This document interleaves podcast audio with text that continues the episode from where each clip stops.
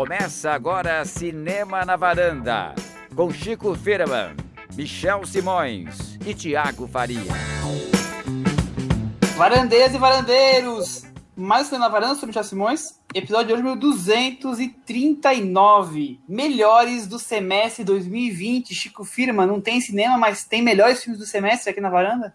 A gente sempre dá um jeito. Tiago Faria, que malabarismo é esse? Pois é, a gente conseguiu o Oscar, teve que adiar a, a cerimônia, mas o melhor do semestre continua aqui, onde Cris, sempre o- esteve. É inadiável e inabalável o cinema na varanda e os seus melhores do semestre. hein? Pois é, a lista dos poucos e bons tem poucos, ficou ainda menor, mas é isso aí.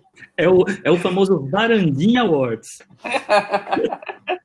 É o famoso é o que tem para hoje. Ótimo, adorei esse título, maravilhoso. Só relembrando que a, a gente considera os filmes também que estreiam em streaming, por isso que tem uma quantidade de filmes razoável e não parou os lançamentos em março, quando os cinemas foram fechados, continuaram estreando filmes via streaming e foram incorporados à lista de filmes que estrearam nos cinemas desde janeiro. E aí a gente Vamos se falar- prepara para o próximo semestre, que talvez tenha só filmes em streaming, né? Agora vai. Vai saber, né? E, É, e- e é, bom lembrar que, é, bom lembrar que, o, que o, o número de filmes lançados em streaming no Brasil geralmente é umas três vezes maior do que o número de filmes lançados no cinema. Então, é, se o ano passado foram uns 400 e poucos filmes no cinema, foram uns 1.500 filmes em streaming. Então, é bastante filme. Então, o, cinema parou, o streaming não parou, né? A gente já foi meio ano, então já deve ter um, sei lá, bastante filme aí. tem uma Não, quantidade e uma coisa razoável. que é interessante é a cobertura assim da, da imprensa, dos sites também mudou para o streaming, né? Eles estão dando cada vez mais listinhas de coisas que estrearam, exatamente porque os lançamentos se tornaram uh, super relevantes, né? É o que as pessoas de fato conseguem ter acesso agora com a ausência do cinema. E fica É muito mais fragmentada essas estreias, né? É curioso aí essa adaptação. Então vamos falar dos melhores filmes do semestre e também vamos comentar um pouco o filme da Netflix, o Ninguém Sabe Que Estou Aqui. Teve uma, uma notícia super triste hoje, né? Ah, claro, não podemos deixar de falar disso, com certeza. É, 91 anos o, o Ennio Morricone nos deixou, né? Talvez seja, o, junto com o Joe Williams, o compositor mais famoso do cinema. O que vocês Ah, acham? Acho que se, não for um, é- ou, ou é um dos, com certeza, né?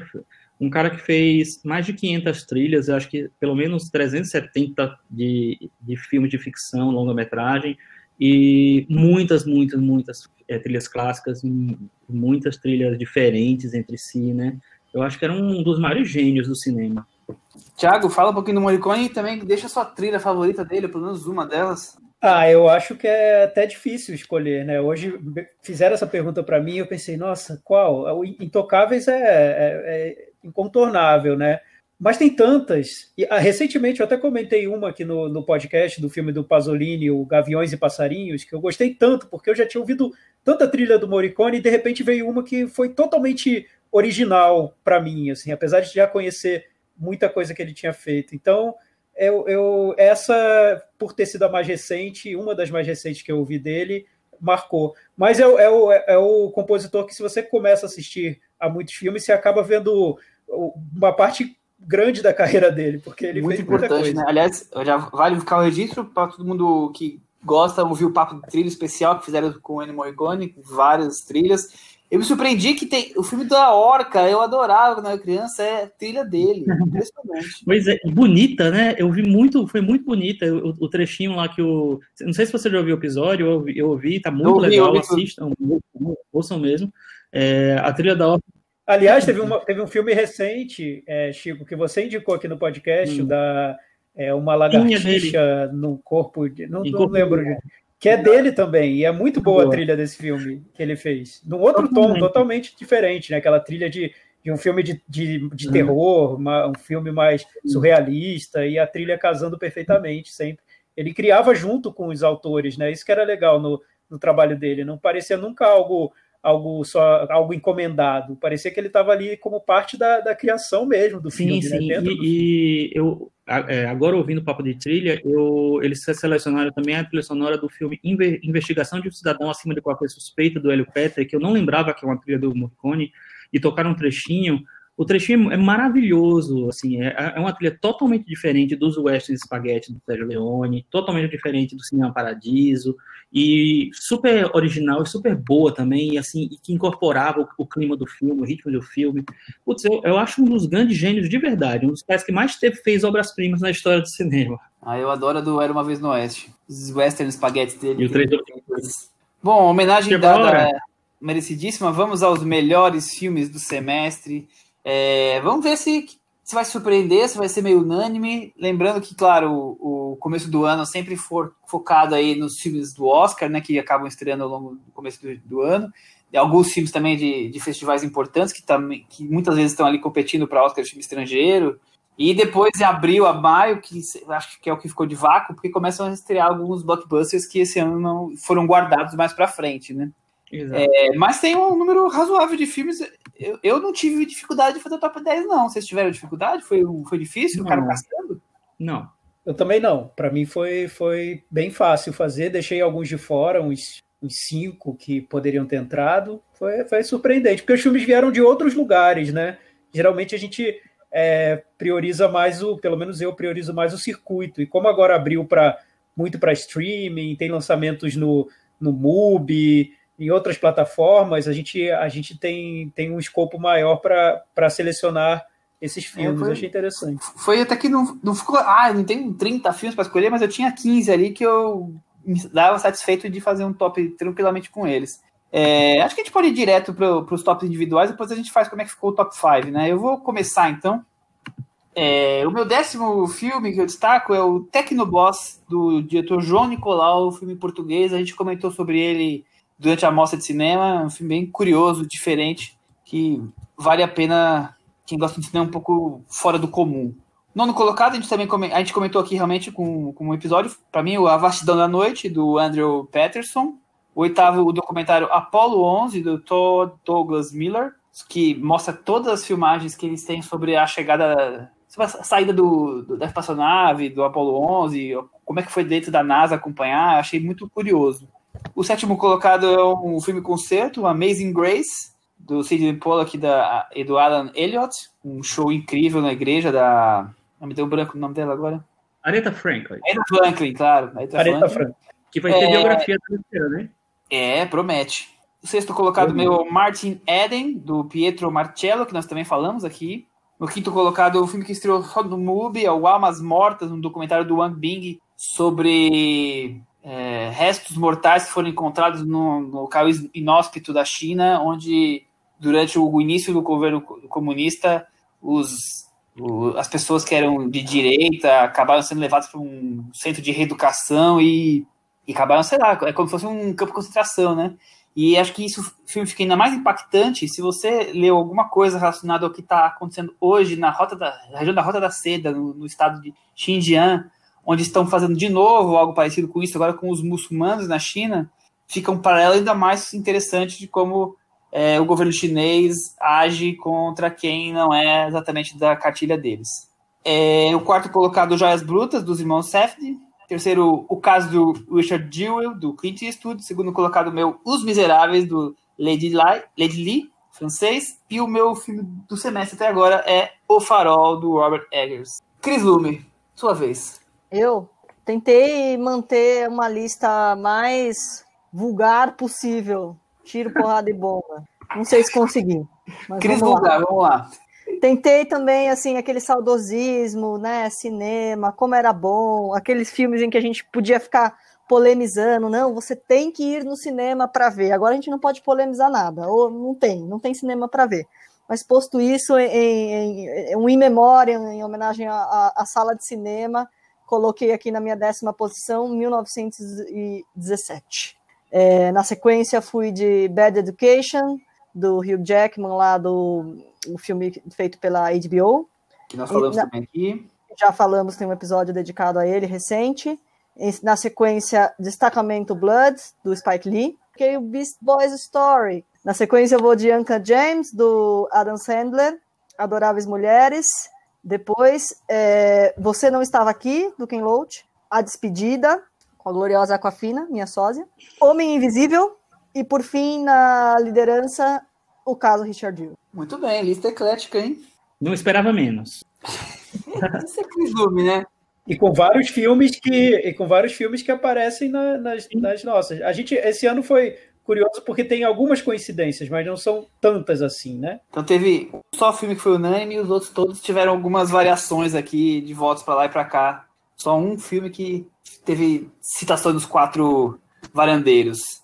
Tiago, e você? O que, que você nos traz no seu top 10 do semestre? É, é um, é um top 10 mais ou menos eclético. Vamos lá. Eu vi nesse período muito filme do MUBI, né? Foi a plataforma que eu descobri, que hoje virei rato de MUBI, como diz o Chico, mubista, né? Então tem muito filme que estreia lá, é, das, novidades, das novidades que eu não. que eu nem. É, não, não aprovo tanto quanto os filmes mais antigos, mas teve uma novidade que eu gostei muito, achei que uma bela surpresa, que é um documentário chamado Just Don't Think I'll Scream, que é uma espécie de diário de um de, de diretor de cinema em quarentena, praticamente, porque ele está isolado numa casa só vendo filme atrás de filme. Então ele narra esse período da vida dele usando uma narração em off e imagens dos filmes que ele viu nesse período. Eu achei, é, além de, de curioso o método que ele usa, ele consegue realmente tornar o filme algo bastante pessoal, feito com imagens de, de outras pessoas. Então, acho que é um, uma bela surpresa desse período de quarentena para mim. Nono lugar, Retrato de uma Jovem Chamas, um filme que daqui a pouco a gente vai falar mais. Então, é, eu, eu gosto do filme com algumas ressalvas, que eu comentei no episódio do, do podcast. Oitavo lugar, O Lago do Ganso Selvagem, também uma bela surpresa para mim. Eu, eu gostava já do, do, do, filme que eu tinha visto do diretor, mas esse eu achei que consolida para mim como um, um, diretor a acompanhar. Sétimo lugar, Destacamento Blood, do Spike Lee, um filme que, como bem disse o Chico, é uma bagunça, uma, mais uma bagunça do Spike Lee, eu acho que já merece entrar alto numa lista de melhores. Os Miseráveis, o francês, que o Michel colocou na lista dele, foi um filme também que, que me agradou bastante, porque até o, os últimos 15 minutos de filme eu tinha achado ok, até que o filme me, me pegou de assalto e me deu uns tapas na cara para eu descobrir com quem eu estava lidando, repente... na verdade. Então, um belo filme. Não mais que de repente. O, o, quinto lugar é um filme que estreou numa outra plataforma, que é a nossa parceira aqui da, da varanda, que é o Belas Artes à la carte que é o Hotel às Margens do Rio, do Hong Sang-soo. Não vou falar mais nada sobre ele, já falei muito no, no podcast, sou fã do diretor. Quarto lugar, Amazing Grace, o filme concerto da Aretha Franklin, feito para o cinema, um filme bem cinematográfico. Então não era um show que ela estava fazendo e que fizeram um especial para passar no canal da Disney. É um filme para cinema de, de um espetáculo da, da Aretha Franklin. Terceiro lugar, o caso Richard Jewell, do Clint Eastwood. Belo filme do Clint Eastwood, a gente comentou muito também no, no podcast, como você trata um personagem é, mostrando de, de, um jeito ao mesmo tempo muito franco, mas mostrando os vários lados dele, é, é bem interessante. Segundo lugar, Martin Eden, outra surpresa para mim, o diretor não, não conhecia, acho que é um filme complexo, bem resolvido, ambicioso, é realmente para mim é, das maiores surpresas do ano. Em primeiro lugar, o filme do, dos irmãos Safdie com o Adam Sandler, Joias Brutas. Esse, para mim, foi muito marcante, adorei. É, Joias Brutas, o filme do ano, o filme do semestre pro, pro Thiago,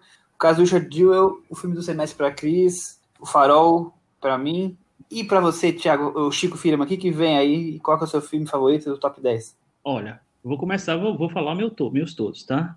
É, o meu décimo lugar foi um filme chamado Cicatrizes, um filme sérvio, do Miroslav Terzic, que é um filme que me surpreendeu, porque eu acho que ele tem tudo para dar errado, para virar uma, uma historinha muito, é, sei lá, cheia de lugares comuns, e ele, eu acho que ele se sai bem, principalmente por causa da interpretação maravilhosa da, da atriz principal. É, é, um filme que eu acho que vale a pena ser visto, ele deve ter sido pouco visto, mas eu acho que vale muito ver. É, em nono lugar foi Os Miseráveis, do Ladli.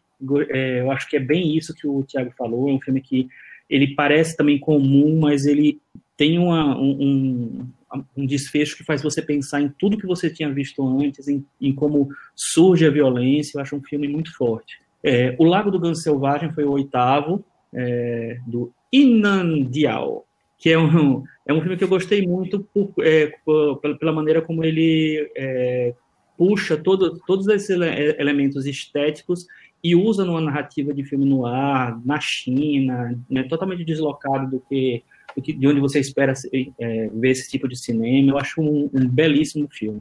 Meu sétimo lugar é Você Não Estava Aqui, do Ken Loach. É um filme que cresceu muito. Eu até comentei esses dias com a Cris, né? É um filme que eu vi, gostei, e, mas ele tem memória, assim, que eu tenho vontade de rever. É, e que eu acho que é muito forte e que, é, e que a, as questões que ele trata que parecem meio básicas, assim, eu acho que ela, elas estão é, tão jogadas para um lado pessoal, assim, que o filme cresce por causa disso. Meu sexto lugar foi uma da, acho que a minha grande surpresa do ano foi a, a Vastidão da Noite, eu gostei bastante do filme, do Andrew Patterson, é, é um, um, filme de estreia, é um filme que, que conceitual, mas eu acho que simples ao mesmo tempo. Eu gostei bastante como ele aborda e como ele trabalha com, até com os poucos recursos. O quinto lugar é um filme que me surpreendeu também, que é O Homem Invisível, é, do Lee Whannell. Eu acho que, primeiro, que tem uma atriz maravilhosa, uma das grandes atrizes da atualidade, né, que é Elizabeth Moss, e é um filme que eu acho que ele é, é muito inteligente em várias coisas que ele apresenta dentro do, de, de um filme de gênero, dentro de um filme de terror. Eu gostei bastante. Quarto lugar, Martin Eden, do Pietro Marcelo. É, eu tinha visto já um filme dele que eu não gosto nada, eu vi no Festival do Rio tempos atrás, e o Martin Eden me tomou muito, assim, e é interessante porque é um filme basicamente de atuação e de roteiro, né? É, é um filme que não tem grandes, é, que não tem grandes recursos de direção, assim, eu acho que é uma direção mais, mais sóbria, e, mas que consegue é, retratar tudo, toda aquela, tudo, tudo que, que, ele pretende, assim, e que, que homem era aquele.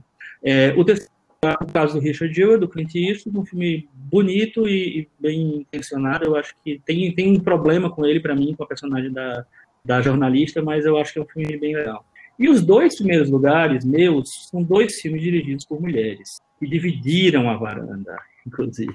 O segundo é o Adoráveis Mulheres, da Greta Gerwig, que é um filme que eu acho muito bom. Eu acho que ela adiciona várias camadas à, à discussão do Mulherzinhas, né? E ela acrescenta outras coisas que as, as outras adaptações não tinham. Eu gosto bastante do filme. E o primeiro é o Retrato de uma Jovem em Chamas, da Celine Sciamma, que eu acho que eu gosto bastante. Eu, eu acho que ela tem uma maneira assim, ao mesmo tempo naturalista e, e, e, também encenada de, sei lá, de falar de uma história de amor, de uma história de encontro. É, eu acho que tem uma, umas cenas belíssimamente filmadas. É, acho que dos filmes que eu vi da Samar o meu, é o meu favorito. E é isso. Muito bem, muito bem defendido. Então, uma, uma, lista aqui, no final das contas, é eclética, né? Eu acho que todo, todos nós temos alguns filmes aqui menores, digamos assim, além dos mais famosos. De um jeito ou de outro, teve alguns destaques interessantes. É, com essa somatória toda aqui, a gente, o top 5 fechado da, da varanda ficou primeiro os, os, as menções honrosas, que tiveram votos importantes, mas acabaram entrando entre os cinco. Você não estava aqui, Amazing Grace, Retrato de uma Jovem em Chamas. É, em quinto lugar ficou empatado Adoráveis Mulheres e o Homem Invisível. Quarto lugar, Os Miseráveis. Terceiro, Martin Eden. Segundo, Joias Brutas. E o filme do semestre, O Caso Richard Jewell, Chris Lumen. Olha só. O filme que você escolheu o melhor do semestre venceu aqui a nossa votação. É o, o unânime, que esteve nas quatro listas. Não é mesmo? Uhum. Já vão é. me acusar de distorção aí dos fatos, mas tudo bem. não, Michel, eu só queria dizer assim, eu ia votar no Farol, eu terminei esquecendo. Eu, eu ia botar ele numa das duas posições, não ia mudar a nossa lista final. Talvez ele entrasse nas menções honrosas, não sei. Mas eu acho que é um filme legal, interessante, é o seu filme favorito do semestre, e eu acho que vale realmente. É um belo filme. É, um filme diferente, né? É um filme que foge um pouco do padrão. É, eu acho que ele podia ser bem melhor, mas eu acho que ele é bem, bem legal, um filme que oferece coisas para você. Pois é, mas acho que os, os varandeiros estavam. Mas eu achei interessante o Richard Gere ter ganho, porque é um filme que se você, é, enfim, cair de paraquedas aqui no podcast, pode até parecer uma escolha conservadora, né, nossa porque parece um filme mais é, sobre um personagem que é um cidadão do, de bem, que, que é injustiçado, enfim, não parece um filme tão complicado quanto talvez acreditem que a gente vai valorizar, né? Acho que, que aí vale voltar lá no episódio que a gente fez do Richard Gill e ouvir os nossos argumentos para defender o filme. Muito bem, bem lembrado, Thiago, muito boa observação, porque todo mundo citou alguns filmes diferentes, mas o acaba ganhando uma história narrada pelo Clint Eastwood, quer dizer, pode parecer que estamos só privilegiando o é que, é que eu acho que é um filme, é, eu, eu acho que é um filme é, eu acho que é um filme que parece muito tradicional, não é, mas né? que não, se você numa outra leitura ele tem, ele é bem moderno também. Muito bem. E também nós abrimos, pedimos a votação para os nossos ouvintes nas redes sociais escolherem qual o melhor filme do semestre. A gente colocou uma lista lá grande, mas podia colocar outros é, entre os possíveis escolhidos para dar aquela ajudada. O Michel colocou o apenas 200 filmes. Só 200 e alguma coisa, que foi, foi para facilitar. Eu acho que ninguém escolheu nenhum da, além da lista. Acho que a, a lista conseguiu compreender a maior parte dos filmes interessantes que estrearam. É, o filme que ficou em terceiro lugar na lista, na, nas, na votação dos varandeiros, foi o destacamento Blood, do Spike Lee. O segundo mais votado foi Joias Brutas, dos irmãos Safdie. E o primeiro colocado não foi o nosso primeiro colocado como grupo. Foi o retrato de uma jovem em chamas da Celine Sciamma. Cris, filme dirigido por uma mulher, ganhou a votação. Que bom, hein? Olha que legal. O meu também, tá? O seu também, eu sei. Eu ia, é, eu ia falar que... Chico. E, e, prova que nossos ouvintes são modernos. Enquanto a gente está lá votando no Clintão, nossos ouvintes estão votando no filme dirigido para mulher, super moderno, ousado. Um terço dos votos foram, foram para ele, então ganhou com muita folga, muito bom. Então, é, o cinema aqui a gente pode dizer que, mesmo com tantas dificuldades, respirando aí sobre respiradores dos hospitais, ele ainda consegue nos manter interessado, tanto no período que a gente foi ao cinema, mesmo assistindo os filmes em streaming, a gente conseguiu pincelar bons filmes, né? É, mas acho que a gente deu uma sorte do coronavírus ter chegado um pouquinho ali, não, não ter chegado em janeiro, porque se tivesse chegado em janeiro, meu amigo, não teria nada disso. Imagina, não tinha esse melhores. Imagina a dificuldade do pessoal da China para fazer esse, essa lista agora. Eles não estão fazendo. Complicado. Eu vou, eu vou me informar se tem algum podcast de cinema chinês lá e ver como ah, foi a lista de melhores deles. Encerramos a conversa ou a gente tem algo, algo a acrescentar aí sobre. Não, além das expectativas eu, de que eu acho que uma vacina abra os cinemas e volte à vida normal?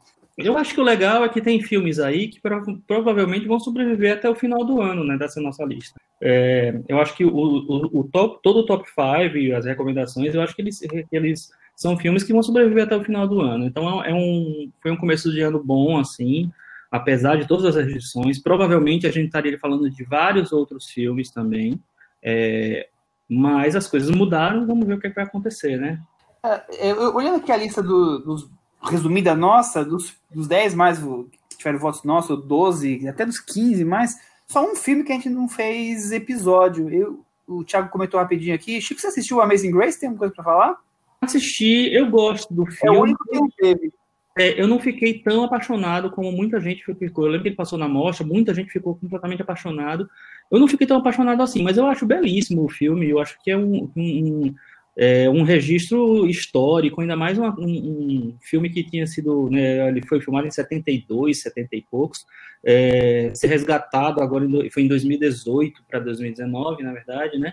E eu acho um, um belo filme, sim. O Thiago, é, é, vibrante, né? Ver a, a Aretha Franklin lá naquela igreja e, e, o, e o coro e como o, o consegue transparecer toda a emoção que está ali dentro, né? Ah, sim, é, é uma apresentação maravilhosa. E tem esse aspecto de ter sido um filme perdido, né? E hoje a gente está discutindo tanto representatividade, tem o sucesso do Hamilton, e você tinha essa joia da Aretha Franklin, uma das grandes artistas da, da música americana e, e que estava perdido, porque realmente a gente é, não, não, não, se dá tanta é, atenção assim à, à arte que é produzida por negros, né? apesar de tudo, apesar de ser a que se faz de principal na música americana, ainda filmes se perdem, é difícil concluir, é difícil exibir, enfim, é, é, é, uma, é um drama o processo. E esse filme finalmente conseguiu ter sido concluído. Só isso já, já é impressionante. É, eu quis destacar porque os outros todos a gente já gravou, então é só as pessoas correndo atrás dos episódios anteriores que tem a conversa completa. E o Amazing Grace está disponível para alugar na Apple TV e para comprar no Google Play na Apple TV. Então, Se alguém tiver interesse, tá aí disponível, mas não tá. Tem que pagar um valor para alugar. É, e os outros todos a gente já tem os episódios, as pessoas que tiverem curiosidades que não viram os filmes ou que viram e ficaram curiosas, corre atrás nos episódios anteriores e pode ouvir os nossos papos sobre a maior parte desses filmes aqui que a gente comentou, sobre todos eles, tirando o, o Amazing Grace. Mas também temos uma estreia desses dias que tem dado muito o que falar, as pessoas têm assistido, comentado, gostado, então a gente resolveu, para não deixar sem nenhum filme esse episódio, vamos comentar o filme Ninguém Sabe Que Estou Aqui, Chico Firma, você sabe o nome do ator de cabeça para poder falar a sinopse?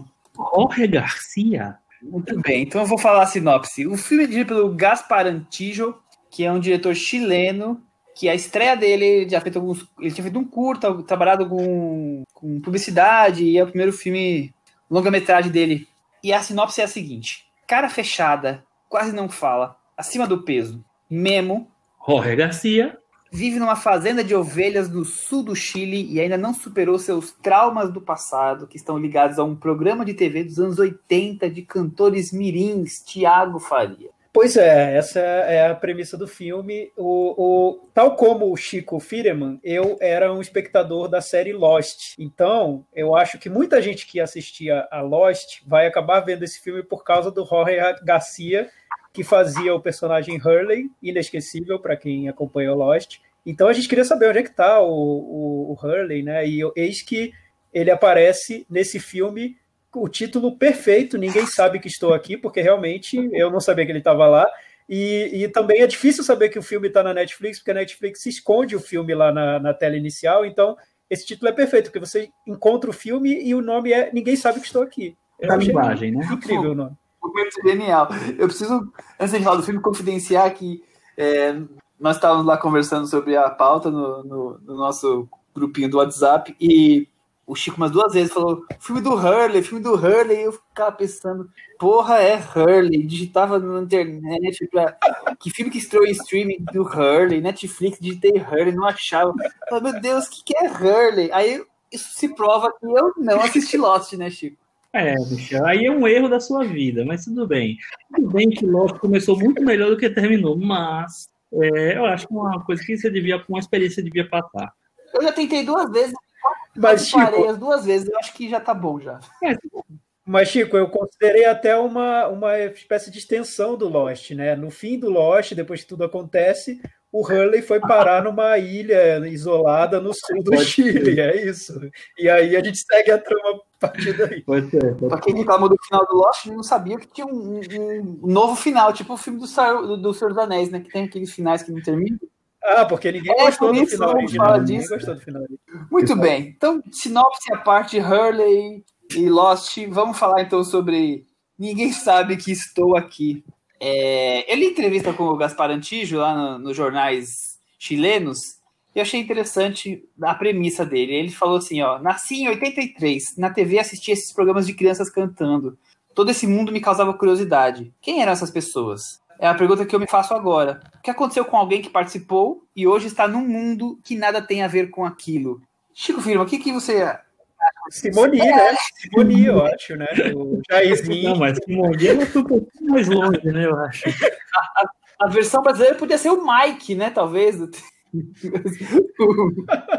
ah, teve o caso.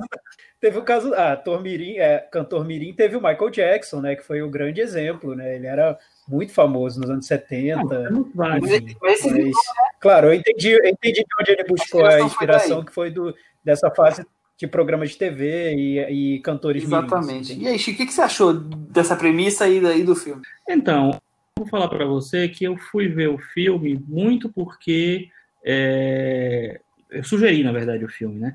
Muito porque muita gente está assistindo o filme, muita gente gostou do filme.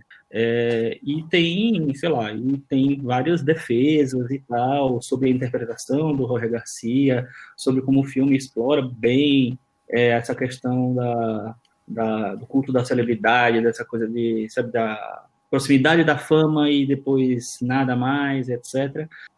Decepcionado com o filme. Bem decepcionado. Eu acho que é um filme que ele não explora muito bem as potencialidades dele. Eu acho que tem uma boa premissa, sim. Eu acho que ele não explora muito bem. Eu acho que tem uma experiência do, do Gaspar Antilho, mas ao mesmo tempo tem um Pablo Larraín por trás. O Pablo Larraín é o produtor do filme, então eu acho que faltou um pouquinho de, de, sei lá, uma sagacidade, porque eu acho que o filme tenta puxar você, tenta pegar você pela melancolia, pela, pelo estado daquele personagem hoje em dia, e ele pegou algumas pessoas, mas ele não me pegou. O Thiago foi até consultar aqui no Netflix, a minha mãe gostou, tá? Será que é filme para as mães? Eu acho que sim. Eu acho que é um filme super acessível. Ele tem até um final que é assim apoteótico, né? E, e, o filme tem uma sacada que sempre pega grande público, que é ele tem uma canção que se repete várias vezes. Então você guarda aquela canção na cabeça e o filme vai com ela até o final e no final você está cantando junto com o personagem. Enfim, é um truque, né? Eu acho um filme pequeno em todos os sentidos. É pequeno no projeto, é pequeno no formato, na maneira como ele é filmado, ele é muito, ele pega todos os recursos de cinema indie, então a fotografia é muito óbvio, é muito pequeno, é, a trama é, é, pocket, né, é um personagem numa ilha e com um passado de um trauma e tudo mais, e, e é pequeno nas ambições também e tudo, eu, eu, eu acho que eu, eu sempre acho legal ver filme de diretor estreante, porque as estreias podem ser reveladoras, né? Porque aquele momento que você tem aquele filme para fazer, você não sabe se vai conseguir fazer um segundo, né? E sempre me decepciona um pouco quando a estreia é muito segura, quando você vê que o diretor, na verdade, está fazendo tudo direitinho, só para cumprir ali o, a tabela e passar com nota 6, isso me incomoda. Eu prefiro as estreias que, que o diretor tenta fazer alguma coisa, tem alguma ambição, tenta é, mostrar que vê, isso me interessa mais. Esse é um filme que eu achei padrão.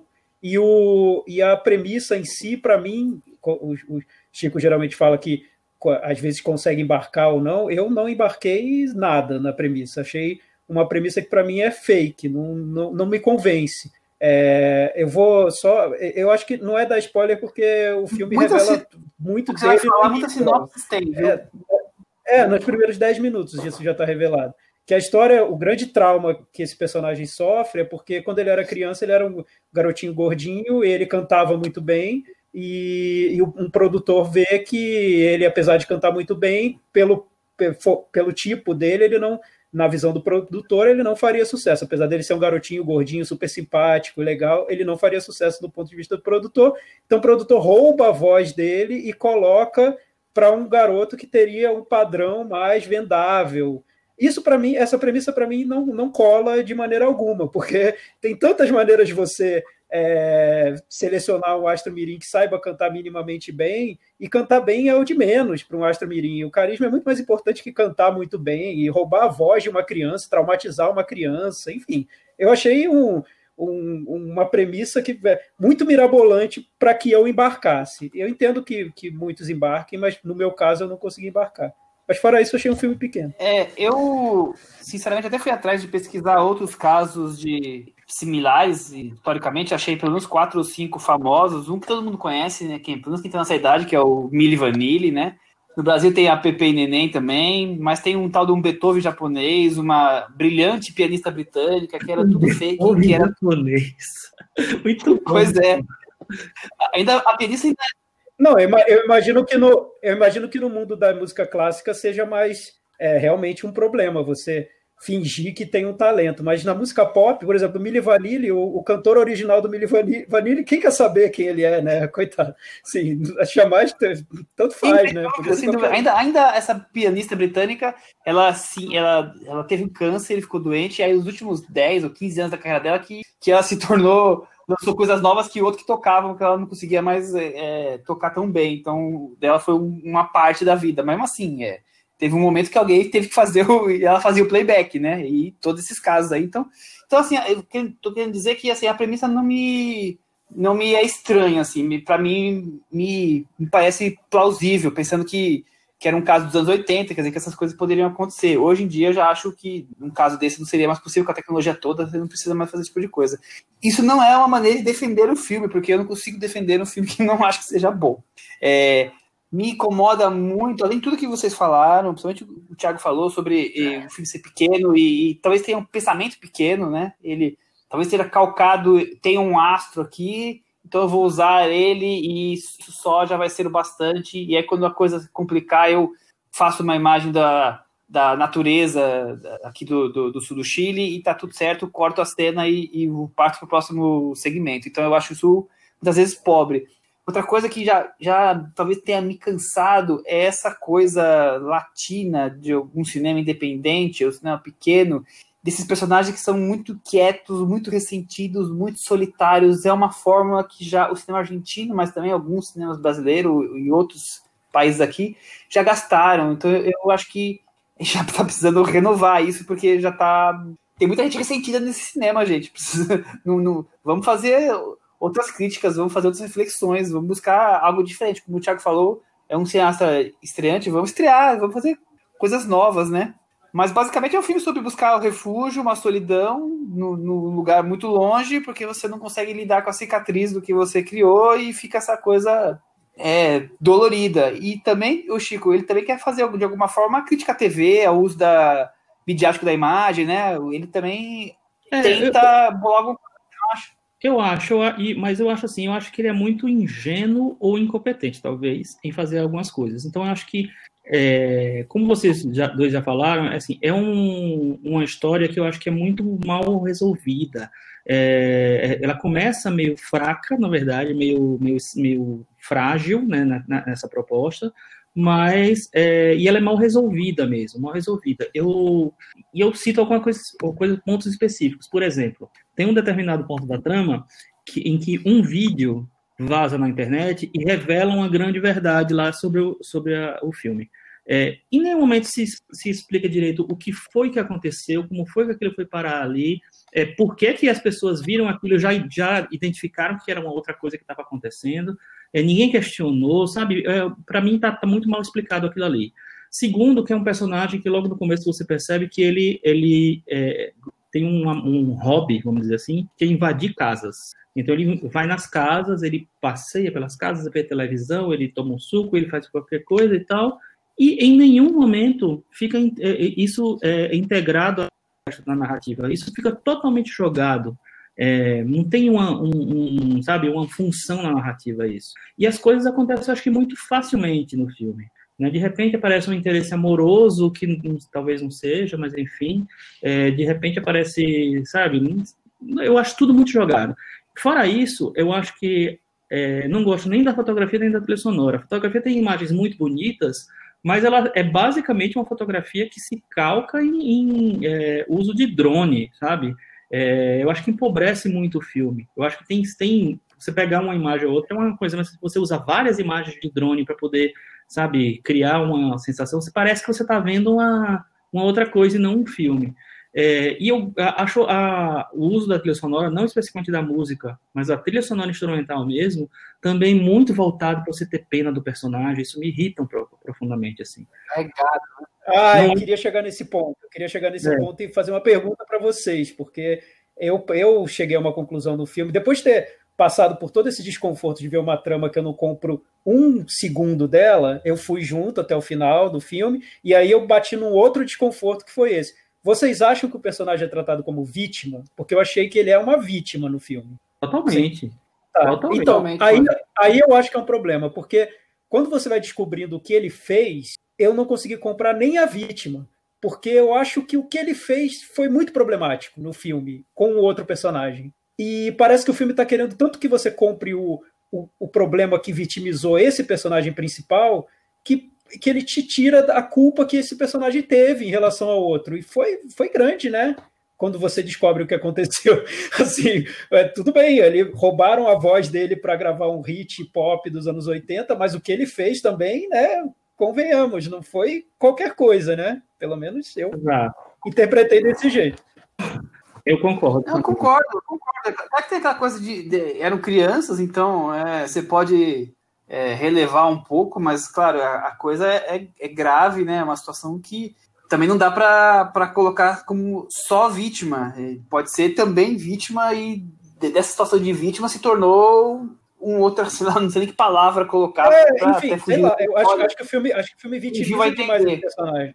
É, e esses não, é, outros é, trechos da. É vitimizar, total, né? E esses outros trechos da trama que o Chico é, falou, que como ela vai se desenrolando, realmente é, é eu acho muito furado o, o, roteiro, né? A maneira como ele amarra as situações, porque, por exemplo, tiveram que pegar a voz dele para usar para um outro garoto, então eu imagino que esse cara cante muito bem.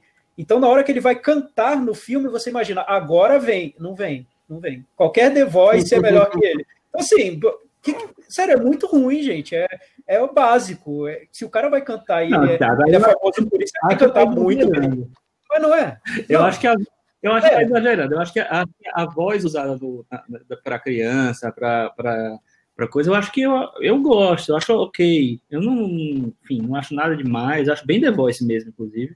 Mas não é, a questão. É, isso aí, para mim, é o, é o de menos no filme para mim, eu acho que todo o entorno aqui me incomoda mais, muito mais do que a, a, a, música em si. Eu acho que é uma, uma, uma história mal resolvida, mal escrita, é, eu acho que muito básica na, nas escolhas que faz, tanto de roteiro quanto de quanto técnicas mesmo, né, da trilha, fotografia, e o que poderia ser o grande destaque do, do filme, e que é uma coisa que muita gente está elogiando, porque eu acho, na verdade, que as pessoas estão trabalhando não quero criticar, não, mas acho que as pessoas estão é, tendo essa opinião com base na memória afetiva do, do Hurley, porque o Hurley era um dos personagens mais queridos do Lost, com certeza. É, eu não acho uma grande interpretação do, do Jorge Garcia, eu acho uma interpretação ok, entendeu? Eu, eu nem acho que o filme deixa ele, ele ter uma grande interpretação, porque o filme cria situações tão lugares comuns que ele fica meio reprisado ali, entendeu? E como a gente é, via no, no Lost, eu acho que o Jorge Garcia tem um, um, um forte é, para cenas que é, flertam com a comédia, entendeu? Não precisa ser necessariamente comédia, mas eu acho que tem um lado de comédia que ele não consegue explorar ali porque não deixa. O filme não deixa. Então, eu acho que tem, tem vários problemas com o filme. É, e uma curiosidade, o ator que faz o tio dele é o Luiz Nieco. Não sei se fala assim, escreve Gineco, Geneco, sei lá, é, que é o cara que fez o, o, o Neruda no do filme do Paulo Raí. Ah, muito bem. Acho que é isso, né? Acho que já podemos encerrar e, e ir pro Meta Varanda. Acho que sim. Eu vou dar a nota 4. Tiago, e você? É, eu vou dar 4 também. Só porque eu tenho uma ligação sentimental com o Hurley. Porque se não fosse, nossa, tanta coisa errada nesse filme. Meu Deus. Quem aprovou esse filme? se fosse se, se, eu, eu, fiquei pensando em tantas possibilidades. Eu pensei, se fosse uma composição roubada, beleza, aceito. Você fez a música da sua vida, que você fez seu Yesterday, e roubaram seu Yesterday, perfeito, eu compraria. Mas a voz de uma criancinha, ah, não, não. Foi mal. Não, não dá, desculpa. Você está muito cruel com esse negócio. Não, não Também dá, acho que ele tá na vida real. Vou dar quatro. E então. aí, Chico? E com isso ficou fácil fazer essa conta. Ninguém sabe que estou aqui. Ficou com 40 na varanda. Cris, ele se espatifou lá embaixo. Eu podia fazer outra referência, mas aí ia ser spoiler, né? Com o filme, mas quem viu já vai ter sacado. Tem a ver com, com barco. Agora é a hora do nosso momento Belas Artes à la carte, nosso parceiro todas as semanas, serviço de streaming focado em cinema alternativo, tem um cardápio de filmes clássicos, filmes cults, lançamentos recentes, a assinatura dele é R$ 9,90 todo por mês e toda semana estamos aqui destacando um dos filmes do cardápio. Então vamos garantir sempre que é filme bom, né? É, já falamos de Império dos Sonhos, de Possessão, de Aventura. E hoje, Thiago Faria, qual é o filme recomendado da semana e por que assistir? É, eu vou jogar a bola de volta para você, Michel, para o nosso host, porque quando esse filme apareceu lá no cardápio do Belas Artes, você imediatamente foi para as redes sociais dizer assistam, parem tudo que vocês estão fazendo e assistam esse filme. Eu queria saber por quê que eu tinha que parar tudo que eu estava fazendo para assistir a esse filme. Porque é um filme obrigatório para quem é cinéfilo. É só isso. É, tem que assistir. Esse tipo de filme que, é, que não dá para perder. É o, talvez seja, para mim, o, que melhor representa o especialismo alemão. E ele tem algumas questões ali que, que são inesquecíveis, algumas cenas que são inesquecíveis. A cena do porão é uma coisa que é, me arrepia e é muito menos pelo terror e muito mais pelo que ela representa na questão do que é o ser humano e como ele julga os, os outros. Eu acho que é um filme é, obrigatório para quem, como é o nome gosta do filme, Michel? cinema. M, o Vampiro de que eu tinha falado. Ficou um longo suspense, né? Tem, tem algum suspense no filme também. O... É porque o, o, o, o Thiago deu, deu um, um. Como é que chama? Uma volta aqui. Pedalada no, no, no Michel. Pra ele, ele pegou de.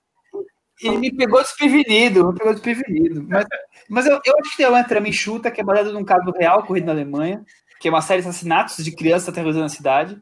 E as pessoas, os comerciantes, resolvem fazer uma caça a esse serial killer buscando justiça. E o que, então, que vocês acham Michel, eu, eu, eu acho que é, você tem a polícia e tem os bandidos também. Os bandidos são, é. são mais eficientes até, né, que a, que a polícia para procurar o assassino. É, mas eu acho que o porquê você tem que ver, que eu diria que porque você tem que parar tudo e assistir a esse filme se você ainda não viu. Porque você nunca mais vai ver um filme de serial killer da mesma maneira. Esse filme tem a base de muita coisa que foi feita depois. Então, talvez aquele filme de serial killer que hoje você veja e pense, nossa, que original, que criativo como ele fez, esse filme já. O, o M tava. Muita coisa estava lá já. A investigação, o como, como se. É, tanto tanto essa, essa questão do procedimento de investigação ali, do dia a dia da, da polícia, e nesse caso também de um grupo de bandidos, mas as questões filosóficas, morais que aparecem nesse tipo de filme, tudo isso já estava lá e, e, ele desenvolve perfeitamente. Além disso tudo que o Thiago falou, queria que você desse sua opinião, também tem a questão técnica, né? O uso das sombras, aquela coisa do assobio, quer dizer, é um filme que, além de, ser talvez o pai dos filmes de serial killer, tem essa parte de técnica muito forte para um filme dos anos, anos 20, anos 30. 31, 1931. 31. É um filme, é, é o primeiro filme é, sonoro do Fritz Lang. E é um filme feito com pouco dinheiro, então ele não, ele não tinha tanto dinheiro para alugar os, os equipamentos necessários para deixar um filme completamente sonorizado. E aí o que, é que ele fez? Ele deixa algumas sequências em mudas ele usa o som em vários, em vários outros momentos, mas deixa algumas sequências mudas. E isso, segundo ele, criou um efeito que ele gostou muito, que, que aumenta o suspense em determinadas cenas, que cria uma, um, uma coisa meio esquisita, meio estranha mesmo, de é, você está assistindo ao filme. É, o, o M também é o primeiro, é um dos primeiros filmes, não exatamente o primeiro, talvez, que usa o que se chama de leitmotiv, que é a musiquinha que acompanha o personagem, que é a musiquinha que é assobiada pelo, pelo Peter Lorre. Né? O Peter Lorre, inclusive, está numa das, acho que é uma das grandes interpretações do cinema. Eu acho que é um, sabe, um, um, serial killer que ele, ele que era um ator de, era um ator de comédias antes, ele, ele vira totalmente a carreira depois desse filme e ele está, é, sei lá, tão tem tanta fragilidade num, num, cara que é um serial killer também. Então é um é um, um filme com muitas múltiplas é, possibilidades. E esse, isso que você falou do Luz e Sombras é, enfim, a herança que o Fritz Lang traz do expressionismo alemão, né? Ele foi o, o diretor de, dos grandes, de grandes filmes do expressionismo alemão, de Metrópolis, dos Nibelungos. É, é um, um, cara que tem uma que tinha uma bagagem incrível e que é, e esse filme foi feito é, num, momento muito crucial da história da Alemanha, que é quando o, nazismo estava prestes a emergir ali, acho que em 33 o, o nazismo, dois anos antes, depois o, o nazismo só surge. no poder, é. Exatamente. E tem uma coisa meio louca, porque o, o, nosso, o Fritz Lang teve uma época que ele foi, depois que o, Hitler assumiu, ele foi convidado pelo Hitler para ser o cara que chefiasse o, é, a UFA, né, que era que produzia os filmes da Alemanha, é o instituto oficial, sei lá. E ele deu um jeito de, ah, não sei o que, lá, foi embora para Hollywood e lá fez o resto da carreira dele. É, então, eu acho que é, é, é muito legal é, ver esse que é o M ali. É um filme incrível, é um filme. É, você perguntou pro pro Tiago e o Tiago devolveu para você. O motivo para ver esse filme, eu acho que é porque é um dos grandes filmes da história do cinema. Perfeito, eu também acho que é um dos grandes filmes da história do cinema. É, vamos pro Puxadinho da Varanda agora? Vamos. Tiago, você tem algum assunto para trazer para o Puxadinho? No Puxadinho da Varanda, eu tinha, tinha algumas recomendações que eu estava ali guardando na manga, até que apareceu hoje no MUBI uma retrospectiva do Godard. Eles estão começando a soltar filmes do Godard que ele fez dos anos 70, 80, acho que vai ter filme de, dos anos 90 também. É, o MUBI apresentou uma retrospectiva do grupo Ziga Vertov, que o Godard participou, e agora está caminhando mais para uma série de filmes dele da carreira pós Ziga Vertov. e é um período que é super interessante. Teve, uma época que a gente, um, um, episódio que a gente falou aqui sobre o Uma Mulher é uma Mulher, até foi uma indicação do, do Belas Artes à la carte, que era uma fase que hoje se tornou a fase mais pop do Godard, né? É, é o símbolo do que seria o cinema do Godard. E pouco tempo depois, lá mais do, na segunda metade dos anos 60, mais para o final dos anos 60, o Godard se implodiu, né? Ele, ele se desconstruiu totalmente. Aquele diretor que era, que era um diretor cult, né? um diretor que já tinha virado uma grife, ele sumiu ali no, nos filmes que ele começou a fazer. Eram filmes muito radicais, mu, no, num experimentalismo quase de confronto com quem assistia aos filmes, muito politizados e que acabaram com o tempo se perdendo, porque esse Godard do início dos anos 60 se consolidou como a figura do diretor da novela vague, enquanto que esse Godard do confronto é, acabou ficando mais pulverizado. E o MUBI está trazendo os filmes dessa fase mais, entre aspas, difícil do Godard. E o primeiro filme que eles colocaram na programação é um dos meus filmes preferidos dele, do Godard, que chama Número 2. É, ele foi criado, o projeto inicial seria um, uma continuação do Acossado, que é o filme mais, o, o, o clássico do Godard, um dos principais. E acabou que, no fim das contas, não tinha nada de, de continuação do, do Acossado. É um filme que é uma experiência em vídeo, então a maior parte do filme são, são duas telas de televisão é, gravadas dentro de um estúdio. Então você vê a tela quase toda preta com dois pontos de luz que são os aparelhos de televisão. E nesses aparelhos você vê a história contada de uma família francesa, mas uma família que nada tem de, de convencional. É, é, a maneira como ela é retratada é o avesso do que a gente vê no, no, numa novela, num programa de televisão. Então, eu acho que é um dos filmes mais provocativos do Godard, e como ele estava começando a trabalhar mais profundamente com vídeo, você vê todo aquele, aquele desejo dele de experimentar com esse formato ali num dos primeiros momentos de, de dessa aventura dele no vídeo. É, é, é imperdível mesmo, é um dos meus preferidos. Muito bem, ótima dica. Vai ter depois Detetive, vai ter uma série de filmes aí que em breve vão entrar lá. Cris Lume, e você? Você tem algum destaque? Algum filme concerto? É, tá, tá uma quarentena de, de filmes de docu, docs musicais, né? Eu tô muito no, no, no baile da saudade, no saudosismo das coisas que eu ouvia quando eu era uma jovem adolescente nessa quarentena. E caiu no Telecine Play um documentário chamado As It Was, que nada mais é do que um, um belíssimo documentário sobre a palpitante carreira solo do Liam Gallagher, vocalista do Oasis, e como é a vida dele sem o irmão que era compositor.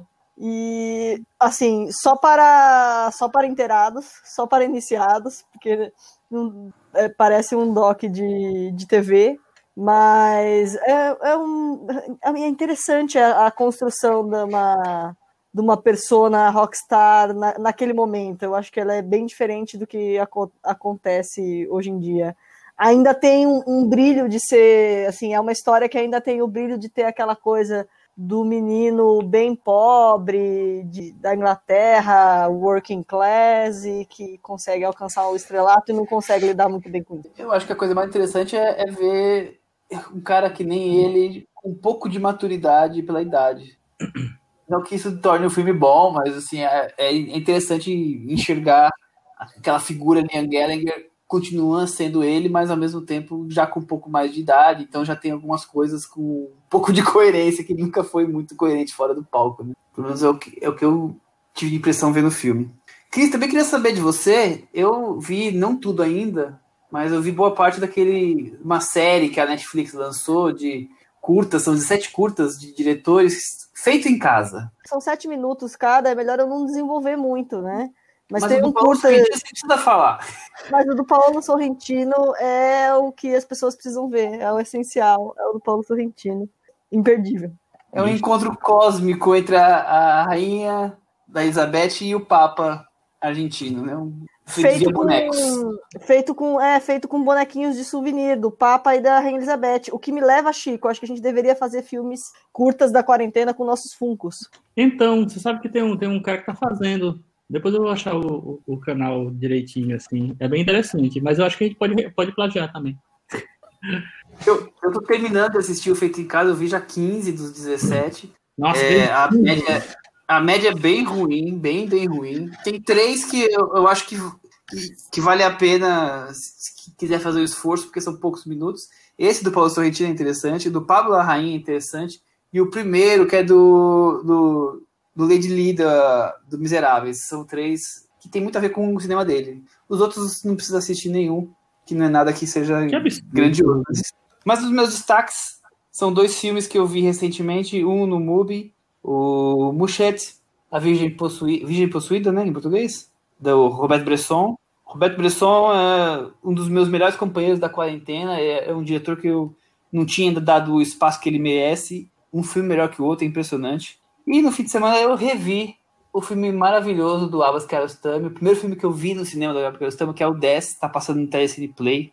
E é uma coisa de louco, né, gente? Como é que ele consegue, dentro de um carro, duas pessoas apenas, meia dúzia de, de, diálogos, e ele fazer um, um manifesto ao feminismo, à posição da mulher dentro do, da cultura iraniana, muçulmano. É, o Abbas era demais, né?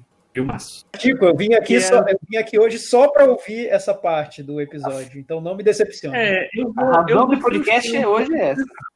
Eu vou frustrar um pouco as pessoas que eu não vou falar tanto, mas eu vou, eu vou tentar resumir. É, eu vi a série Dark, eu tinha assistido a, série, é, a primeira temporada da série na época que foi lançada, que eu acho que é 2019, agora não estou lembrando direito. É, e aí eu vi, e, e, e meio que deixei para lá depois que eu vi, ah, não vou ver mais não, vi só a primeira temporada para terminar, porque eu achei que é uma série que ela, é... eu senti na verdade uma, uma, uma profundidade muito grande com, com Lost, no sentido de ele começar a oferecer vários mistérios, várias coisas, várias coisas, e ele não ia resolvendo nada e ia acrescentando mais e mais e mais e mais camadas. Então isso me irritou um pouquinho. Eu acho que tem muitos é, méritos a, a, série, eu acho que é legal, eu gosto muito dessa coisa de brincar com, com épocas diferentes, né, tempos diferentes, espaços diferentes, acho legal isso, mas é, e acho que, o, que eles recorrem a coisas científicas mesmo e tal, só que eu acho que a amarração de roteiro, eu vi agora, revi a primeira temporada, porque precisa rever para poder ver as, as, outras duas, senão você fica bagunçado na cabeça. É, vi a segunda e vi a terceira, e eu acho que ele faz essa, essa mesma coisa que aconteceu para mim, essa mesma impressão que eu tive da primeira temporada, ele tem ao longo da série inteira. Ele vai oferecendo cada vez mais coisas, e aí tudo bem, ele resolve a história de uma certa maneira, é, é, uma, é uma, uma, coisa mais bem resolvida, talvez, do que Lost, né? Muita gente tem comparado. Mas eu acho que não, é muito barulho por nada, na verdade. Eu acho que tem. que podia ter cortado dezenas de coisas ali para poder chegar naquele final. É, no meio do caminho tem coisas legais, mas eu, eu não vejo um, um grande material, não. Inclusive, eu que sou fã muito de quadrinhos, desde os anos, anos 80, início dos anos 80, eu é, vi muitas coisas retiradas de ideias de quadrinhos, principalmente da saga que eu já falei aqui várias vezes, Crise nas Infinitas Terras, que foi que redefiniu a DC nos quadrinhos, e eu acho que tem algumas ideias que são, é, não sei se adaptadas, mas que ali já existiam é, de alguma maneira. Então é isso. Eu não, não sou um grande fã de, de, Dark, não. Eu acho que vale para quem é fã do gênero, de ficção científica, quem gosta dessas coisas.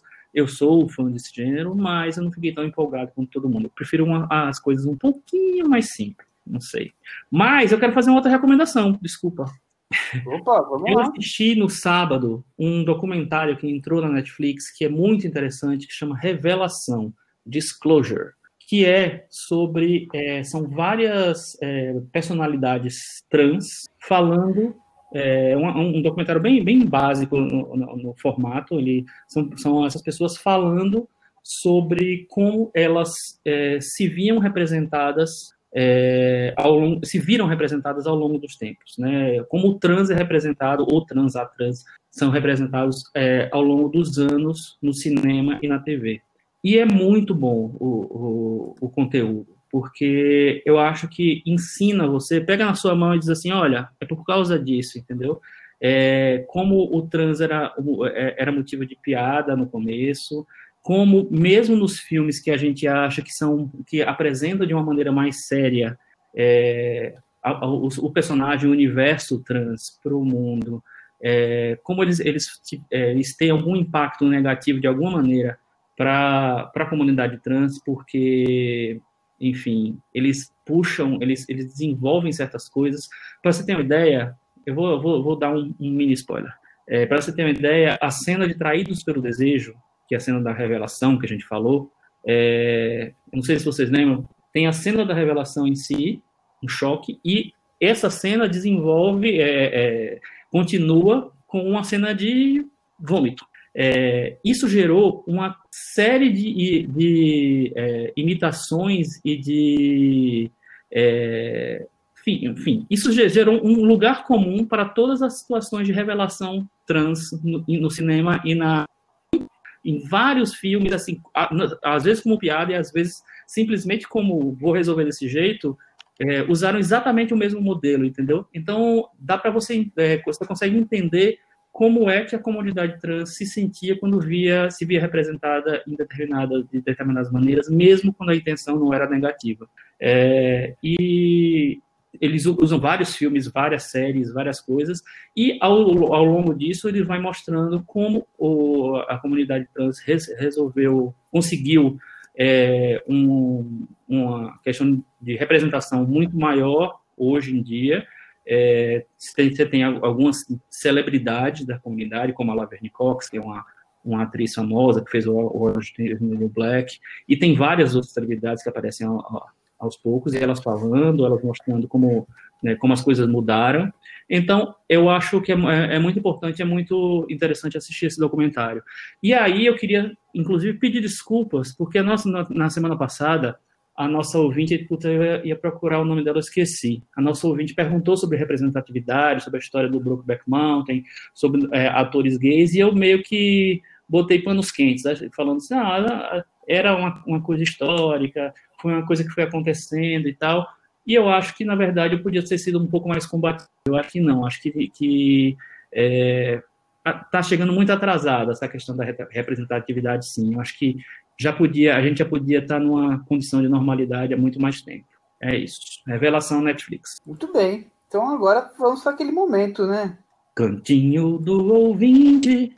Com o Tiago Faria. Cantinho do ouvinte dessa semana lá no blog cinemanavaranda.com, nossos ouvintes comentaram o episódio sobre Apocalipse Now e O Fundo do Coração. Foi nossa homenagem ao Coppola aqui no Cinema na Varanda. O Leandro, ele escreve lá do Japão, ele mora em Nagoya, e ele quis aqui refletir um pouco sobre essas mudanças de opinião quando a gente é, rever filmes que não nos agradaram tanto assim, e depois a gente passa. A, quando a gente amadurece, a gente tem um olhar diferente para esses filmes. Então ele diz assim: que é, lá no, onde ele mora, só agora os cinemas estão reabrindo, nem sinal de, de filmes, o governo decretou quarentena, é, e aí ele tem revisto alguns clássicos que ele não gostou tanto de ver da primeira vez. E aí agora ele tem achado tudo muito melhor. Ele está redescobrindo os filmes do Kubrick, os filmes do Scorsese, reviu o Iluminado, Cabo do Medo, e esses filmes se transformaram em favoritos dele agora. É, ele diz o seguinte: a gente precisa de amadurecimento, de bagagem para ver certos filmes, algo que o Chico levantou nesse episódio. E falando em Chico, eu peço que ele continue atualizando as listas de 100 melhores de cada ano no Letterboxd, disse que adora o programa. Então ele levantou essa questão que o Chico é, trouxe no, na discussão sobre Apocalipse Now, que, que com o tempo, com a idade, você acaba vendo, se preparando melhor para ver o filme, e eu rebati dizendo que para mim o Apocalipse Now tinha provocado um efeito forte quando eu era adolescente. Eu ainda acho que tem casos e casos, não é sempre. Eu, eu realmente eu tenho gostado de rever muitos filmes que eu vi quando eu era mais novo e em vários casos são decepções enormes, né? Em outros eu, eu volto a gostar do filme. Mas não sei, tem casos de filmes que, para mim, eram tão uh, ambiciosos que casavam com a maneira como eu queria, gostava de ver o cinema quando eu era mais jovem. É, não sei, o que, que vocês acham? É, eu acho que, na verdade, o, o, isso, de, isso de rever, eu acho que rever é um, um exercício muito bom sempre. independentemente de você querer buscar uma outra, um outro lado ou não, é, do que você vai encontrar, se você vai gostar de um filme que você não gostava, se você vai desgostar de um filme que você gostava. Eu acho que rever é um, um, é um, é um segundo olhar seu sobre aquela, aquele material, né? É, eu acho que tem tudo a ver com experiência também, mas eu acho que tem a ver com, com tudo, com estado de espírito, com, enfim, é, é, identificação, com querer é, entrar naquele universo. Eu acho que tudo pode mudar uma percepção que você tem de um filme, entendeu? Eu não tenho nenhum problema de mudar de opinião sobre o filme, não tenho nenhum mesmo. Inclusive, eu tenho revisto muitos filmes, é, nessa quarentena eu revi muitos filmes, alguns cresceram muito, outros não foram, né, não, não foram nada. Eu acho que o exercício de rever é bom em si. É, eu também tenho essa, essa opinião, Chico, e aí tudo que você falou, assim, embaixo, eu acrescentaria que tem a coisa da maturidade cinéfila, não só de idade, mas do, do quanto você já viu de filmes, e aí quando você revisita esses filmes, você, muitos deles você vai perceber que você não é, talvez gostou porque você não tinha bagagem o bastante para comparativa, e com outro momento você vai comparar e falar, peraí, não era tudo isso que eu imaginava, que eu lembrava, né? E tem outros que não, que continuam com o mesmo impacto, até, ou diferente, mas muito forte, porque são realmente grandes filmes e, e, e mexem com você. Então eu acho que. É, tem um amigo meu que falava sempre que melhor do que ver é rever. Eu gosto de descobrir coisas novas, então eu vejo muito mais do que revejo, mas eu, eu gosto também de ir atrás e de. E, entender filmes que eu, que eu achei que eu tinha entendido, talvez não tinha entendido, ou que eu não tinha maturidade para isso, ou que descobri que, tipo, ah, era legal quando eu era adolescente, mas agora ele já não. Ele me mostra que ele não é, não é bem isso. É, concordo totalmente, eu acho que é isso, exatamente isso, maturidade cinéfila, é, é referência mesmo, né? Você. O que é que estão vendo aí? O Thiago tá desesperado, porque ele, tá, ele não gosta de rever muitos filmes ah, que marcaram não, a infância tenho, dele. Eu tenho, revisto, eu tenho revisto vários, mas o que eu achei interessante nessa discussão, a gente sempre muda, né, a opinião. O que eu achei interessante nessa discussão é que tem esses filmes muito que seriam muito adultos que às vezes quando, no meu caso, é bem pessoal, quando você amadurece, até por ter visto vários filmes ou por ficar mais velho mesmo, você volta a esses filmes muito ambiciosos, muito adultos que você viu na sua adolescência que te marcaram muito e você percebe que é, nem eram tão complicados assim, nem eram tão difíceis assim. Um caso para mim Sim. muito marcante foi o Até o Fim do Mundo, do Vin Wenders, que quando eu vi, eu era adolescente, eu achei um filme mais especial, mais cabeça que eu tinha visto. Embarquei naquela viagem de três horas e cacetada e fui. Depois de mais velho, eu revi, eu pensei, falei, nossa, é bobo o filme, é muita coisa ali sobrando. É, Vim Vendors naquelas Vim Venderdices dele, que numa fase ruim da carreira dele, enfim. Você também desconstrói aquela imagem que você fez quando adolescente, até porque é, você é muito impressionável, né, quando você é adolescente. Enfim, isso, isso foi o que eu achei mais interessante. Mas rever sempre para mim é uma decepção, geralmente, mais do que. Que absurdo! É, eu vou voltar. Ao, sempre é uma decepção? Ao, sim, sim. Não, comigo não. São raros casos. Eu, raros não. casos eu. Mas é porque você é precoce. Eu, eu, sugiro, eu sugiro a gente fazer um dia os filmes do Baby Thiago. Que assim, os filmes que o Thiago viu quando era adolescente com 12 anos, ele estava vendo, sei lá, Deus, Era... Deus brilhava na Terra do Sol. Não, ele, ele via, ele via acossado. Aventura e gostando, entendendo tudo, entendeu? É, eu acho que a gente então, aí, aí, aí, esse, esse, esse, é o, esse é um bom exemplo, Aventura. Aventura, eu fiquei muito impressionado nessa época que eu queria ver filmes grandes, ambiciosos. Você tem quantos anos você viu? Revi e continuo gostando. Revi e continuo gostando. Acho que é um filme que tá, tá lá, ah, né? Se, ah, se resolve. Mas entendi. tem muitos filmes ambiciosos que eu acho que não se resolvem e que impressionam quem ainda é adolescente. No meu caso, pelo menos, era assim. Eu adorava sair da locadora com aquelas. Não, eu continuo gostando. Eu, eu, eu adorava sair da locadora com aquelas três fitas numa embalagem só, sabe? Carregando três fitas. Parecia que eu, tá, que eu, que eu era muito inteligente por estar tá vendo aqueles filmes. Entendi. Mas vamos, vamos em frente. O Rodrigo Ramiro, o nosso ouvinte, ele diz que se sentiu contemplado com o episódio da semana passada, Olha. porque ele acha a sequência entre a conversação e Apocalipse Sinal, com os Poderosos Chefão 1 e 2 no meio, fantástica e difícil de ser batida é isso, o Michel, ele concorda com o que você falou. Do, concorda comigo, do momento ali junto. muito especial do, do Coppola nos anos 70. Um parêntese. Vocês já viram a versão do chefão contada em ordem cronológica? Eu lembro que tinha essa versão, mas eu não vi, não. Na época tinha VHS, se chamava Poderoso Chefão, o Épico. Sim, eu lembro, existia, existia. Eu não sei se chamava Poderoso Chefão o Épico, mas eu lembro que existia sim. Ele diz que lembra de ter machucado o é joelho na época, ficou de molho. E esse filme foi uma excelente companhia para ele. Viu o Poderoso Chefão ali narrado linearmente do início ao fim. Que loucura. Você sabe que tem uma versão assim do Kill Bill, né? Que chama Kill Bill ah, é? É, The Bloody Affair. Ele é, foi um fã que pegou o filme, os dois filmes, reeditou em ordem cronológica e aí mandou para o Tarantino. O Tarantino adorou e aí ele foi lançar, relançado é, em algum momento no cinema, teve um relançamento e, em home video e é, e é isso. Foi foi uma uma coisa que um fã fez e ele botou lá no, em ordem cronológica. Eu não sei. Se eu só não completando. Vou, a... Na versão cronológica do Poder do Chefão, imagina do que. Pô, mas o grande, o grande lance do Poderoso Chefão 2 é não estar tá na ordem cronológica, né? Pois é, então, somente o 2, né? O 2. Michel, né? você odeia que eu diga isso?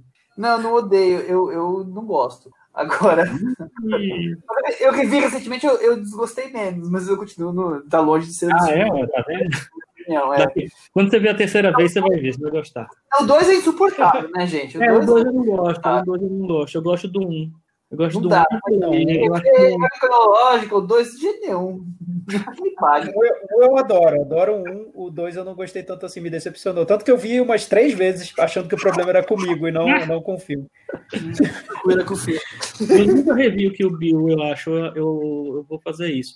O, eu lembro que eu, eu, eu gostei muito do 1, porque eu achava que o Tarantino tinha evoluído nessa coisa de, das referências estarem só verbal e verbais e agora elas estavam agora não naquela época né no Kill 1 elas estavam na construção em tudo na fotografia na, em tudo em, basicamente e o 2 eu achei que era exatamente o filme que ele fez em Cães de Aluguel e tal, e eu já tinha visto aquele tipo de coisa, eu não queria. Exa exatamente, Chico, eu pensei muito isso, igual, igual, foi a mesma opinião, acho que a gente viu igual. Eu vi que o Bill 1, pensei, o Tarantino foi agora para um outro patamar é. de cinema, é um cinema, ele está ali totalmente no, na experimentação audiovisual, é um filme que não precisa daquele texto e tal. Foi, depois ele fez tudo a mesma coisa, como ele já fazia. Enfim, não, não, não foi por esse caminho. Exatamente. Mas o que o Bill tá lá, ainda. Mas aí o Rodrigo Ramiro ele fez um comentário aqui que eu achei a pergunta que solta no nosso blog. A pergunta, olha só que legal que ele fez. Ele falou que não conhece bem os filmes indie do Francis Ford Coppola. Ele gosta do Tetro, mas nada além disso. E aí ele diz que ficou com a pulga atrás da orelha. Seria o sonho do Coppola fazer os filmes que a filha dele, Sofia Coppola, faz tão bem? Nossa. Eu gostei. Eu gostei da pergunta, porque eu acho que. Uma ótima pergunta. Imagina. Eu acho que. Eu... Tem um filme do Coppola que eu gosto e que eu vi, mas eu vi quando era adolescente, então eu posso rever e achar muito ruim, que chama Caminhos Mal Traçados. É um dos primeiros filmes dele. Hum. É um filme indie americano. E eu não acho que seja um grande filme. Eu achei simpático, eu gostei. Mas você compara com Encontros e Desencontros da Sofia Coppola, eu acho Encontros e Desencontros bem melhor. E era isso, era esse formato que parece que o Coppola estava tentando fazer. E a Sofia Coppola, eu acho que ela faz com mais naturalidade esse, esse cinema que talvez o, o pai quisesse muito fazer e que tentou fazer com Tetro e tudo mais. Eu gostei muito da pergunta. Eu gostei, também, eu gostei, eu só não acho que a, que a resposta é tão simples, porque Imagina, a Sofia Coppola é uma atriz que ela está fazendo, uma atriz, uma, uma, diretora que ela está fazendo é, os filmes, ela está ela tá chegando aos filmes, ela chegou aos filmes na época dela. É, então, é o tipo de cinema que ela desenvolveu, foi, foi aquele, é o tipo de cinema dela. É, o Coppola, eu acho que ele passou por várias fases, então não sei se dá para comparar totalmente assim. É, porque, enfim, é um, é um. Talvez seja um diretor que esteja buscando, que né, tenha buscado, porque ele parou de fazer filme, né, um tipo de cinema, um novo tipo de cinema, um novo tipo de, de lugar para ele no cinema, mas não sei se dá para comparar. Mas também gostei da pergunta. Eu, eu, diria que não é o cinema que ele quis fazer, é o cinema que ele gostaria de estar fazendo agora e não está conseguindo. É, pode ser. Pois é, e poderia, né? Ele poderia estar fazendo. O que, o que impede? Chifão, mas ele gostaria de estar fazendo agora e não está acertando a mão. Eu acho que é. É, então, mas, mas é, só, é só uma questão, não, é, não tem nenhuma limitação aí. Ele poderia ter feito, né? Sim, sem dúvida. Ele não, tá, ele não consegue. Ele não consegue fazer esse tipo de cinema. É, não sei. É, enfim. É, o, Daniel, a gente vai ficar sem resposta para ele, mas, mas eu gostei da provocação, achei, não, achei interessante, é... porque por muito tempo a Sofia Coppola foi conhecida como a, a péssima atriz do, do Poder do Chefão 3. Então, né? Bela reviravolta na, na vida dela. Você sabe que a, a escalação dela pro, pro Poderoso Chefão 3 foi uma, um tapa-buraco, né? Porque, na verdade, ia ser a Winona Ryder. A Winona Ryder foi convidada para fazer o Drácula. É... Ah, não, o Drácula não. Foi o Edward é, é, Mão de Tesoura. E, e aí ela resolveu fazer, o Edward Tesoura não pôde fazer o, o Poderoso Chefão 3. Naquela que época, a Winona Ryder era uma das grandes atrizes jovens e tal. É, e aí o Coppola ficou sem ter uma opção, puxou a Sofia, que eu acho que naquela época não sabia direito o que é que queria da vida. Mas o interessante é que, eu não sei se vocês concordam, mas eu revi é, alguns anos o, o Poderoso Chefão 3, e eu acho que é um, e é um filme que me deu uma, um, um tapa na cara, assim, porque é um, para mim é um grande filme do Coppola. Eu acho que é um erro realmente a escalação da Sofia, mas eu não acho que ela tira o brilho do filme, não. Acho que é um filme muito bom. É porque as pessoas pegam um negócio para implicar, né? Quer implicar e com ele, e com ele a, a, vontade de implicar era bem grande, né? Eu revi agora o documentário O Apocalipse de um Cineasta, que está lá no Belas Artes à la carte. É, também me decepcionou porque eu tinha lembrança de um documentário muito mais é, vibrante, e eu, e eu me pareceu agora revendo um filme muito quadradinho, muito certinho, sobre quase um making-off mesmo convencional, né?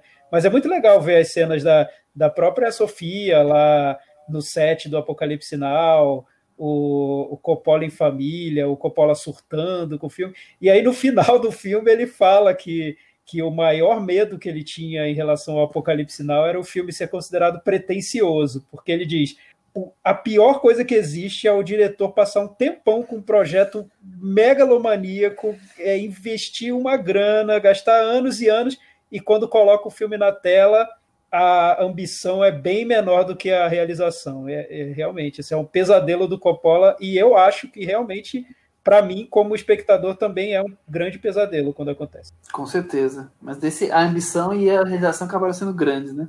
Mas sem dúvida é, o, o Daniel Bandoni, só, só para fechar os comentários, ele disse que sentiu falta de um top 5 do Coppola. É, aqui da varanda. Um deles seria os três do Poderoso Chefão, Apocalipse Sinal e Drácula e ele fez uma pergunta: é, como avaliar a carreira de um diretor? Qual seria a posição do Coppola entre diretores americanos? É, vocês avaliariam pelo conjunto da obra ou pelos, pelas suas melhores produções? Não tem uma regra. Eu acho que assim, quando você vai avaliar quais são os melhores diretores, você vai pelo seu envolvimento com os filmes dele, né?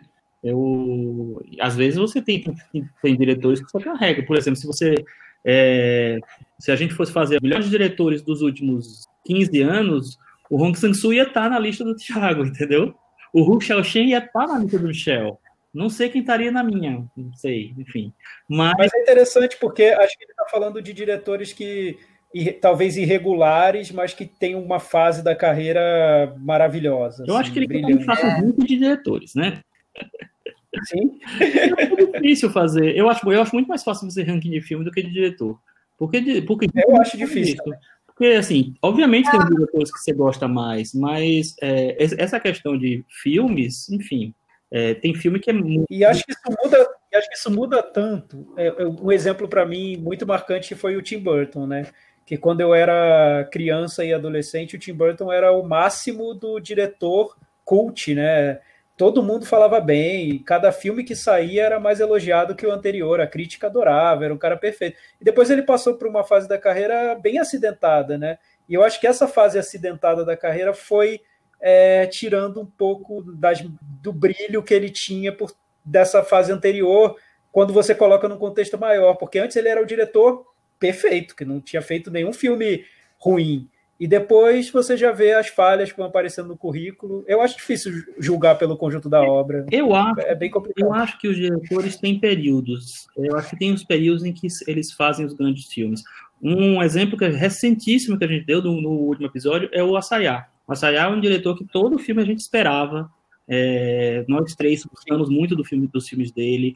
Tal. É um diretor que é muito esperado. Faz, faz um, um, um tempo em que ele está irregular, né? Que ele chega com, com, com, um belo filme, um filme interessante como Personal Shopper, e aí, de repente, vem um Gospel Network, que é um filme menor, eu acho. É, um, e uma coisa que acontece também, por exemplo, para mim, o, o, o Scorsese, eu, eu, acho que tem isso, né? O Scorsese era um diretor que é, me encantava em todos os, os, os, filmes. E aí, a partir dos anos, sei lá, de meados dos anos 90 para cá, eu comecei a achar tudo tão pasteurizado do cinema dele, assim, eu gosto de várias coisas, eu gosto até de filmes que eu, que eu não gosto hoje, eu gostei muito na época, mas é, todos são meio pasteurizados, é, muito, muito plastificados, aquela coisa é aquela energia meio nova, aquele, né, aquela coisa mais efervescente assim que você via no caminhos dele, no caminhos, é, esqueci o nome, caminhos o quê? Perigosos. Perigosos. Perigosos, no Taxi Driver, e nos filmes dos anos 80, no Depois de Horas, sabe? No Última Tentação de Cristo, a, é, e depois de, até de uma maneira mais clássica no, no Época da Inocência e tal, ele, ela, ela se perde, ela vira um negócio plastificado um pouco, assim. Então, eu ainda acho que tem várias, vários méritos nos filmes dele, mas não é a fase a melhor fase dele, com certeza não é. Entendeu? E o Coppola também parou. Em algum momento ele parou de fazer grandes filmes e foi fazer um, um foi tentar ver o que, é que, o que, é que ele fazia e não acertou realmente. Em resumo, quanto maior a carreira, mais chance dela ser irregular. É, exatamente. É só você comparar a carreira do, dos Beatles com o Rolling Stones, né? Rolling Stones tem muito mais problemas também. Eles ficaram quantos anos fazendo música, né? Os Beatles, é a carreira durou 10 anos. Bem menor. Acho que é isso. Vamos encerrar. É. A gente um, um, um, um, cantinho do ouvinte com bastante assunto para os nossos ouvintes. Só aproveitando, o Cantinho do Ouvinte, é, o Cantinho do Ouvinte, a Isabela Almeida foi a, foi a leitora, a ouvinte, né, do que falou semana passada que eu falei da história da representatividade LGBT. Ela, é, como eu tinha citado ela, sem citar o nome, fica o nome aí, Isabela Almeida. Um grande beijo para você. Muito bem, Isabela Almeida e todos os varandeiros. É, muito obrigado por ouvir a gente até aqui, por participar da votação. Até semana que vem. Tchau.